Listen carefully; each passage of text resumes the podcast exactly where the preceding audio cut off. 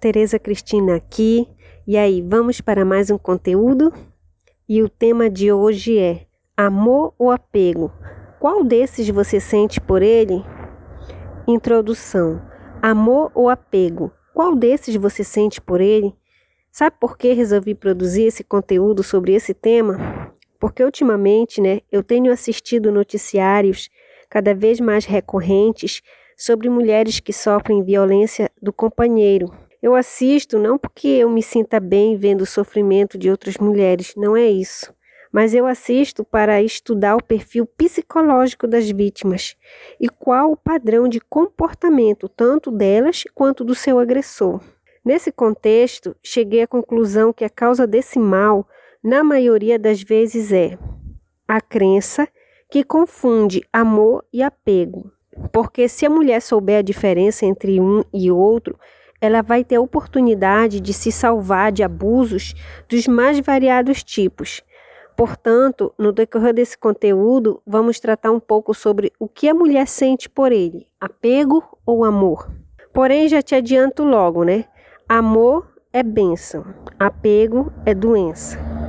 E aí, vamos continuar até o final? Antes, uma pequena história adaptada, mas não inventada. Infelizmente, a história a seguir é adaptada de um relato da vida real, portanto, ela não é inventada. Pelo contrário, histórias como esta ou com pequenas variações acontecem todos os dias pelo mundo afora. Sei que é forte, mas eu preciso contá-la. No início tudo era flores. E no início João era carinhoso, educado e gentil. Mal conheceu Bela e em menos de um mês fazia juras e declarações de amor. Bela, que se relacionou com homens estúpidos e ignorantes no passado, pensou: agora achei o homem da minha vida. E se entregou de corpo e alma para João que intensificou as investidas de amor, propondo que os dois morassem juntos. Isso há dois meses de relacionamento. Bela estranhou a pressa, mas como tinha certeza de que ele era o amor da sua vida, para que perder tempo, né? E trouxe João para dentro da sua casa. E era amor para lá, era amor para cá, o tempo passou. As flores viraram espinhos. Então, aos poucos, Bela começou a descobrir defeitos complicados em João, como, por exemplo, sabe qual? Não gostar de trabalhar. E quando fazia um bico, né, gastava todo o seu dinheiro com jogo e bebida. A cada dia Bela se decepcionava mais. E agora, para piorar, João estava cada dia mais estúpido, não ajudava nas contas e nas tarefas de casa. Bela tinha que se virar em tudo para sustentar os dois e fazer tudo em casa. E ainda ouvia abusos do marido. Ela aguentou demais, anos e anos, apegada na ilusão, pois acreditava que ele ia mudar e voltaria a ser aquele homem carinhoso que conhecera um dia. Mas isso nunca aconteceu, até que cansou dessa vida e, quando comunicou a sua decisão de separação, João acabou com a vida dela dizendo: Você é minha e de mais ninguém. Esse apego foi o preço do apego de Bela, né? E de centenas de mulheres por todo o mundo, a vida. Se você sente amor. Bom, se você sente amor é porque está blindada pelo amor próprio. Veja bem, você só consegue amar outra pessoa na medida que você sente amor por si mesma. Todo o amor que você possa sentir por alguém é um sentimento que emana de dentro de você. Então você primeiro sente o amor, se auto-preenche e só depois é que você está apta para doar esse amor a outras pessoas. Portanto, na escala do amor, o amor próprio vem antes, depois vem o amor ao próximo. Qualquer coisa diferente disso não é amor, é doença. Sendo assim, né, a partir do momento que Bela percebeu que o comportamento de João lhe fazia mal, desde lá no início do relacionamento amoroso, essa era a hora dela ter saído de perto dele. Mas o fato dela continuar por um tempão ainda ao lado de João, mesmo se sentindo explorada e abusada, indica que o amor próprio dela estava abaixo do limite saudável. E quando a gente não se ama, o que acontece? Na mesma proporção, o mundo também não vai nos amar. E por isso chegou no que chegou, ao ponto dela perder a vida no final.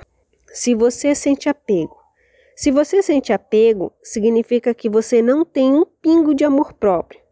Como você não se ama e o ser humano normal, né, que tem empatia, sente a necessidade primária de amar. Logo, você canaliza, direciona todo esse amor que era para ser amor próprio para outra pessoa, bens materiais, né, outro ser.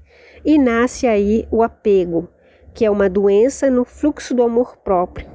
Como eu disse antes, era para ser um amor para si, mas está desviado para terceiros. É devido ao apego que muitas mulheres aguentam sofrer abusos por anos e anos a fio. Porque se elas tivessem um pingo de amor próprio, não aguentariam todo aquele sofrimento, pois eu vejo o amor próprio como um escudo que nos protege e uma sirene que nos alerta. Portanto, se a pessoa aguenta sofrimento, justifica os abusos do agressor e inventa desculpas para continuar na mesma tortura, é muito apego e falta de amor próprio ao mesmo tempo. E aí, qual desses você sente por ele, amor ou apego? Depois do que vimos aqui, será que já não é hora de você refletir se o que você sente pelo seu namorado, marido, é amor ou apego?